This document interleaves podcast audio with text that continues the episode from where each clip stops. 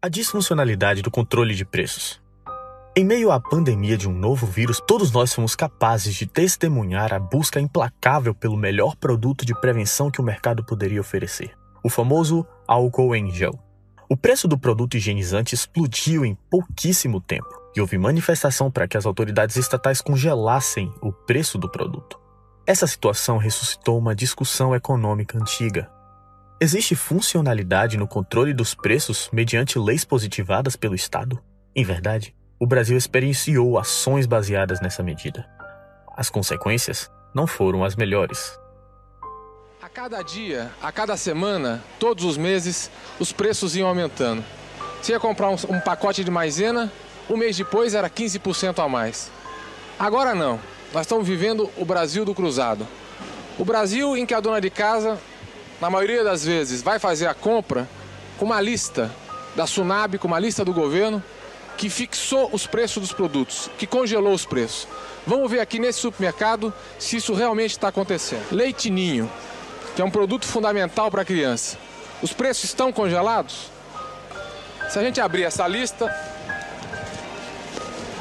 nós vamos ver leite ninho e pó ninho, 14 cruzados 75 centavos a gente pega essa lata, 14 cruzados e 75 centavos.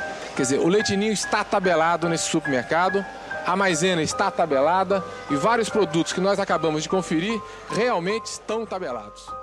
Durante o governo Sarney, mediante implementação do Plano Cruzado, a fim de conter a inflação galopante do país, em 1986, a população brasileira atuou como fiscais de preços, que, congelados por lei, não poderiam estar acima do estabelecido. Consequentemente, em pouco tempo, os produtos foram desaparecendo das prateleiras. Por que motivo tais coisas aconteceram? Por que a política de controle de preços não é efetiva? Não é difícil de entender. A lei da oferta e da demanda define que quanto mais um produto é demandado, mais o seu preço sobe. Por exemplo, num país onde há muita demanda por maçãs e pouca demanda por bananas, Bananas serão mais baratas e maçãs serão mais caras. O princípio da escassez que rege a economia explica o porquê deste fenômeno. Um bem mais escasso, que não se encontra abundantemente na natureza, deve possuir mais valor. Afinal, existe pouco daquele bem disponível à sociedade. Uma barra de ouro não é mais cara do que uma garrafa de água porque é reluzente, mas porque o ouro é mais dificilmente encontrado e mais escasso do que a água no planeta.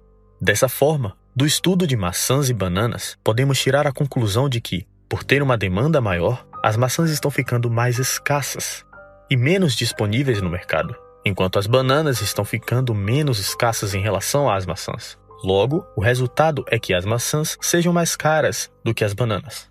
No caso recente do álcool em gel, o produto foi demandado por todo o globo.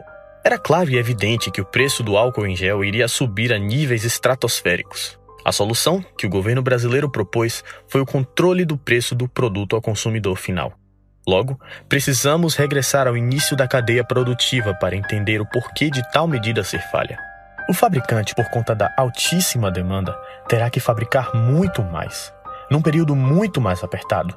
Por isso, ele precisará contratar mais mão de obra qualificada e investir em mais maquinário para que ele possa produzir mais. Isso gera um custo. Esse custo será repassado para o importador, que repassará o custo ao distribuidor, que repassará esse custo ao comerciante. Aqui está o X da questão. Quando é instaurada uma política de controle de preços, o comerciante certamente terá a conclusão de que não vale a pena vender este produto ao preço que estabeleceram, pois o custo dele já é muito alto e ele teria que elevar o preço para cobrir os custos. Sendo assim, o comerciante não mais oferece aquele produto ao público. Dessa forma, o produto falta nas prateleiras.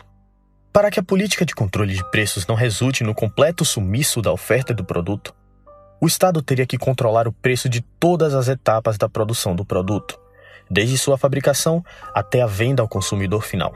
Isso nos levaria ao completo controle da economia pelo Estado, o que destruiria o dinamismo dos preços, que indicam quais bens são mais ou menos demandados. Afinal, nós sabemos o que realmente queremos comprar não um deputado federal lá em Brasília. No final da história, os preços de um produto muito demandado são realmente altos. Mas a culpa não é do vendedor. Na verdade, não existe culpado. A economia é regida por axiomas e leis implícitas. Não existe certo e errado. Apenas oferta e demanda. Se você gostou, peço que siga nosso perfil. Siga-nos também no nosso perfil oficial no Instagram, spmo.yt. Muito obrigado e até a próxima.